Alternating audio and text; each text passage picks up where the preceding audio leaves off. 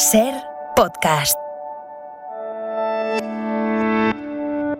Estás escuchando Acontece que no es poco y yo soy Nieves con Costrina, la que te lo cuenta. Un podcast de historia para conocer, para entretenerse, para criticar, para cotillear y para lo que se tercie.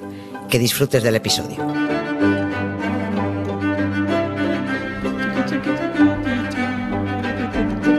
Hola Nieves, buenas tardes, ¿qué tal? ¿Qué tal, Carla? Muy bien. ¿Puedo contar una cosa de nuestra? No, hombre, quiero decir, ayer me enviaste, ayer me enviaste un mensaje. plática. Sí, sí, claro que me sí. enviaste un mensaje diciendo, no te pierdas la columna de Manolo Vicera en el Ah, país. sí, sí, ah, sí, y no, sí, y no sí, me la perdí. Hoy que llevamos todo el día con. Ya, ya termina el funeral de la reina, ¿eh? ya, ya ha terminado. Anda ya. Pero estaba bien porque. No, es verdad porque conectaba lo que escribía Manuel Vicén con, con cosas que tú cuentas aquí muy a menudo, ¿no? Mm. Que es esta, esta querencia por la parafernalia, por el marketing, por la propaganda. ¿eh? De instituciones que dices, bueno, en fin, pueden existir o no, estarás de acuerdo o no, pero dices, joder, qué bien lo hacen, ¿cómo saben? El Vaticano y la Iglesia Anglicana. O sea, en las Claro. dos cosas, ¿no? No, no, lo saben hacer muy bien. Y me hizo especial, eh, fue un poquito vanidoso cuando te dije no te pierdas lo de Manuel Vicén. Me gustó mucho porque usó unas palabras que yo llevaba una semana. Que ha habido gente que nos ha comentado, me ha pedido en Twitter, ¿no estáis hablando, no vais a hablar del funeral de la reina? Y dije, no, esto es un espectáculo de luz y color Ah, sí, pensado sí, para sí. hipnotizar al personal. Muy bien pensado, además. Es-. Te hipnotiza, te, te, te obnubila, te, te deja cuajado y, y- y ya está. Es para lo que sirve. Y encima todo eso lo han pagado los británicos y ahí están haciendo cola para darle las gracias por lo que les va a costar. sí. No lo esta, mañana alguien me preguntaba, ¿cuánto habrá costado esto? Y digo, da igual, está bien invertido para lo que se ha hecho, pero muy bien invertido. Es Claro, la mejor claro. campaña de promoción que puede existir para una institución que igual en determinadas circunstancias podría discutirse. Dios Dicho lo cual, va- vamos a lo nuestro. Pero está enterrado fijo ya, ¿verdad? Sí, sí, Vale, sí, vale. sí, sí, yo creo que sí. Yo lo he visto por la tele. Oye, eh, a ver, eh, mira, hoy, hoy este paseo diario por la historia va a convertirse en una suerte de prolongación de la ventana de los libros. Aunque solo en parte. Hmm. Solo en parte. Hombre, es verdad que el escritor Alejandro Dumas va a ser uno de los grandes protagonistas del episodio de hoy, pero la estrella principal, la estrella es alguien cuya identidad se desconoce aún después de varios siglos, pero al que todos conocemos por haberlo leído o haberlo visto en el cine, como el prisionero de la máscara de hierro. Sí. ¿Te acordáis, no? Oh, es, es- Todo el es- mundo se acuerda. es una historia muy fascinante, Sí, ¿no? sí, sí. Eh, la no seguramente, mal. sí, sí, sí. Si decimos quizás que, eh, que vamos a hablar de este, Mm. de este hombre, del hombre de la de máscara de hierro que le llamaban, pues mucha gente va a poner cara de Leonardo Sí, DiCaprio debajo. ¿no? de, de esa máscara de hierro, aunque hay otra película anterior de 1929 que se llamaba Esta- Máscara de hierro. Esta no, esta no me consta. en blanco y negro, sí, pues hay una peli que La se llama de DiCaprio Más- no estaba mal, Ma- ¿eh? Sí, sí, no, No, era no, muy estaba- estaba entretenida. estaba a mí, vamos, a mí me, es una peli que ha visto casi todo el mundo, yo creo, y yo creo que es entretenidísima, pero que se sepa que hay otra de 1929 que se llamaba así, eh, eh, Máscara de Hierro, y tanto la del 29 como la de DiCaprio está basada en el relato Mm. que escribió Alejandro Dumas, ¿no? Y en ese relato se desvela la identidad de ese hombre de la Máscara de Hierro, ¿no? Con la historia de hoy no vamos a resolver el enigma de quién era eh, este hombre, porque sigue sin saberse. Pero yo creo que a lo mejor muchos oyentes pues descubren algo, ¿no? Porque puede que algunos creyeran que todo es la ficción de una peli, sin más. Eh, los que conocieran el libro de Alejandro Dumas, El Vizconde de Bragelón, creerán que es igualmente una historia de ficción que salió de la inventiva de, de él, del escritor. Puede que otros crean que Dumas escribió ese relato basándose en hechos reales. Y eso es, estos son los que tienen razón, porque efectivamente el libro de Dumas y después la peli están basados en Mm. hechos reales, pero en un solo hecho real.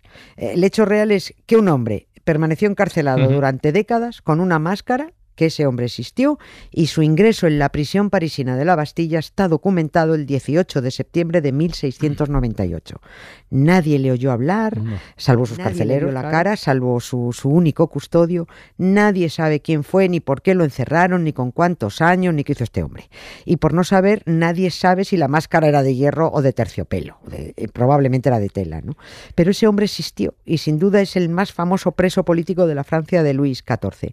Pero la ausencia de datos ha provocado pues, pues, que también cada uno se montara su propio peliculón. Los Minions.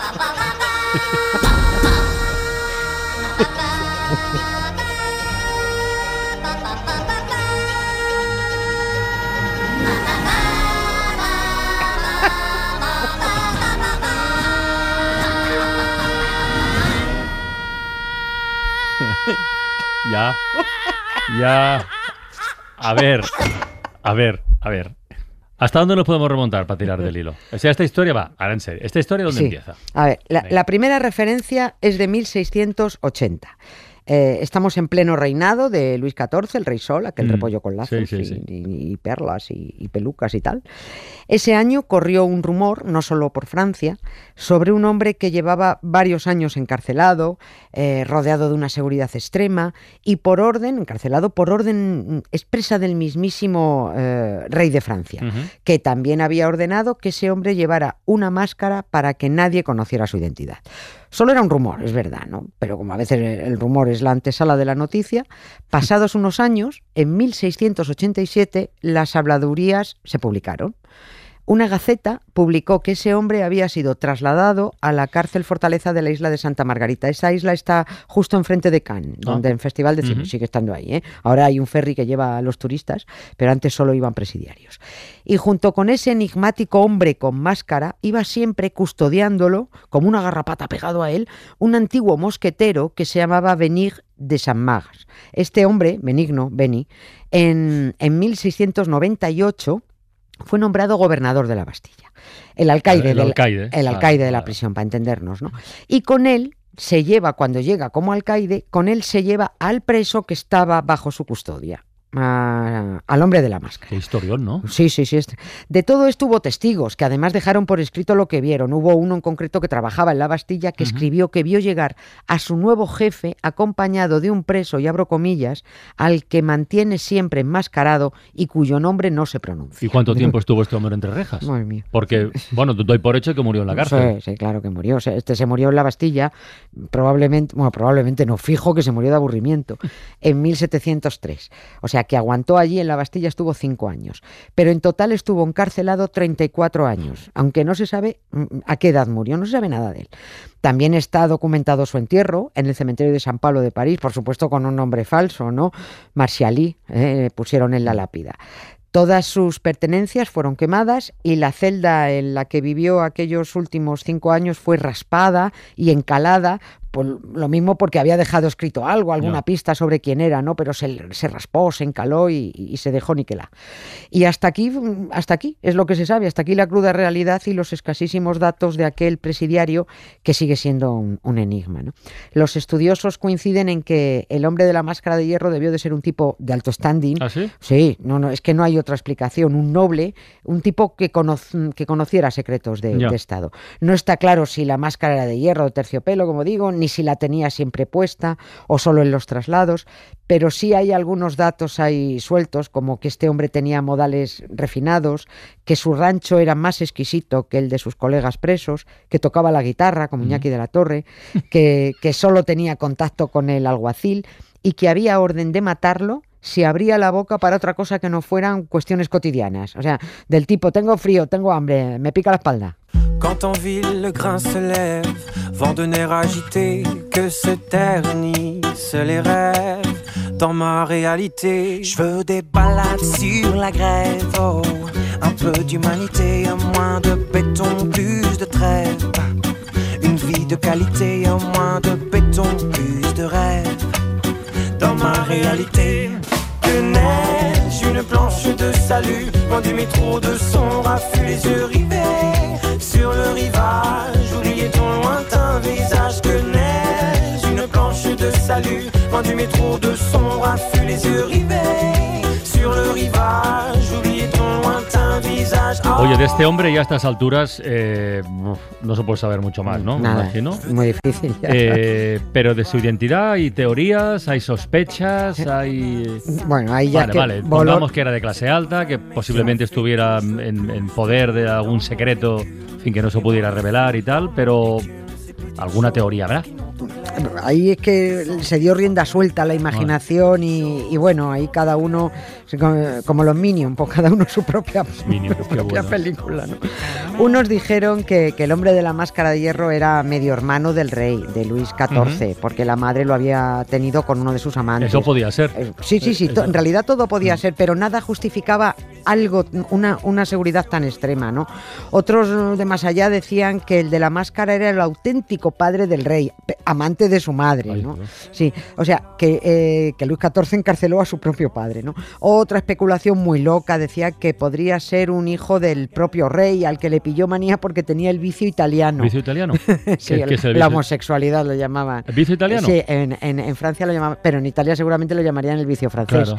Como lo de la gripe española, que no era española. Sí, sí. No sabía esto. Exactamente, sí, sí. El, el, como la sífilis, la sífilis es el mal italiano en un sitio, en otro sitio el mal japonés. Los portugueses lo llamaban el mal tal. Cada uno le echaba la culpa al de, al de al lado. ¿no?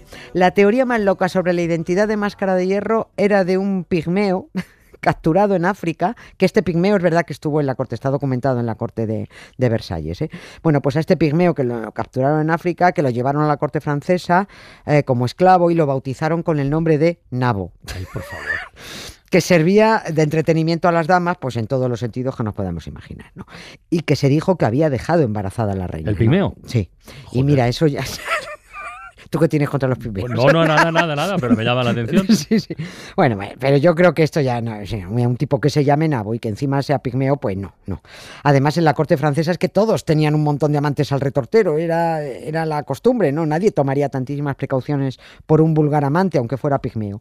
Ninguno de esos personajes, por mucha relación que pudieran tener con la familia real, encajaba con un preso al que se escondiera con tantísimo celo, no, no podía ser. Tenía que ser alguien que conociera secretos de Estado, que fuera un verdadero peligro para, para el rey, ¿no? O sea, sospechas muchas, pero datos ninguno. Ninguna, ninguna. Nada. Eh, datos no hay ni uno porque es un personaje que ha fascinado en Francia desde siempre y no han parado de buscar e investigar. Los siguientes reyes, Luis XV y Luis XVI, ordenaron revolver los archivos para averiguar la identidad de aquel individuo mm. y no hubo forma de encontrar nada, ¿no? Al hombre de la máscara de hierro literalmente se lo tragó la tierra. Se sospechó que podría ser el superintendente de finanzas, Nicolás Fouquet, al que Luis XIV encarceló, y esto es cierto, por meter la mano en la caja y porque además organizaba mejores fiestas que las que montaba el rey Repollo y eso a él le sentaba fatal. ¿no? Fouquet murió en prisión, o al menos eso se dijo, porque algunos mantienen la teoría de que como había que sacarlo ya de la cárcel, pues dicen que no murió, que fingieron su muerte para mantenerlo encerrado para los restos y con una máscara para que nadie lo reconociera. ¿Y lo que contaba la peli? ¿Que podía ser un hermano gemelo del rey? Mm, a ver, eso salió de la imaginación de Alejandro Dumas, que conocía todas las locas especulaciones sobre la identidad de Máscara de Hierro y se hizo su propio peliculón en El Vizconde de, Braguelón, ¿no? Mm. Al introducir a ese, claro, a ese misterioso personaje como hermano gemelo de Luis XIV. Es una novela que se publicó por entregas a lo largo de dos años y que luego se reunió en un libro. Ese libro es el que cierra la trilogía eh, de las novelas de D'Artagnan. Uno es Los Tres Mosqueteros, otro 20 años después, y, lo cierra el Vizconde de Bragelón. Y la historia de Máscara de Hierro está al final de, la novela del Vizconde de Bragelón. Y es Dumas el que populariza que la máscara es de hierro, que casi con total seguridad era de tela. Lo que pasa es que Voltaire, que también escribió del hombre enmascarado, fabuló con que esa máscara tenía unos resortes de acero en la barbilla que permitían que la máscara se abriera y se cerrara para comer, porque Voltaire estuvo en la Bastilla y, le hablaron de máscara de hierro. De ahí sale lo de máscara de hierro, pero la liaron entre Voltaire y Dumas, pero ni era hermano gemelo del rey Luis XIV, ni Luis XIV lo encerró para que no le quitara el trono porque había nacido un minuto antes, mm. ni era el pigmeo nabo, ni tampoco se parecía a Leonardo DiCaprio.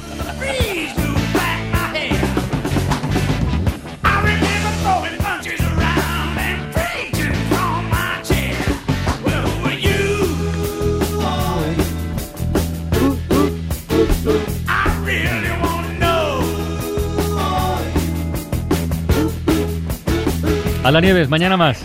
Un beso. Venga, un beso.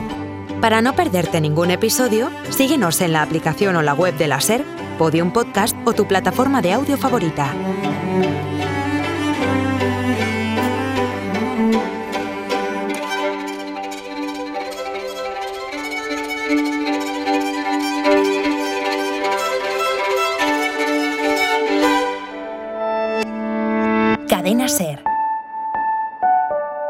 La radio.